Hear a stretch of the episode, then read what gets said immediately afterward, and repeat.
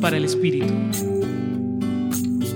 Jesús tuvo un gran sueño, ver a sus amigos estar de acuerdo, estar en comunión con Él y entre ellos, que fueran familia, comunidad, iglesia, que a pesar de las diferencias pudieran tener un mismo sentir, el del amor.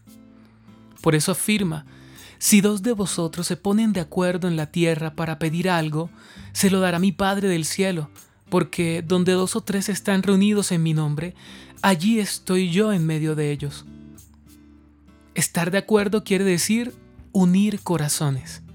Y Dios está allí donde no hay división sino unidad, un solo propósito, un solo deseo, un solo fin, un solo cuerpo.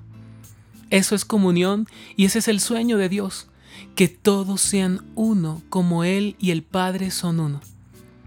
Unidad no significa uniformidad, sino más bien comunión, que es el lugar del amor.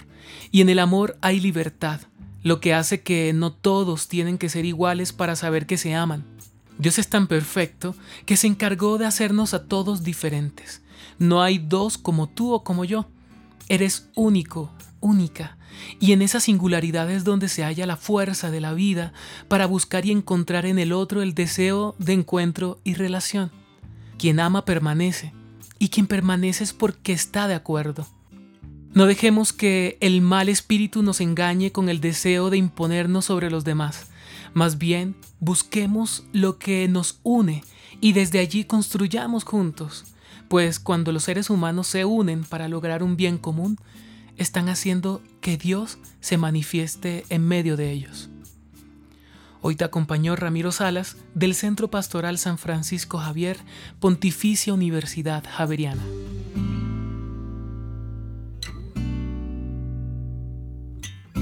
Escucha los bálsamos cada día entrando a la página web del Centro Pastoral y a javerianestereo.com.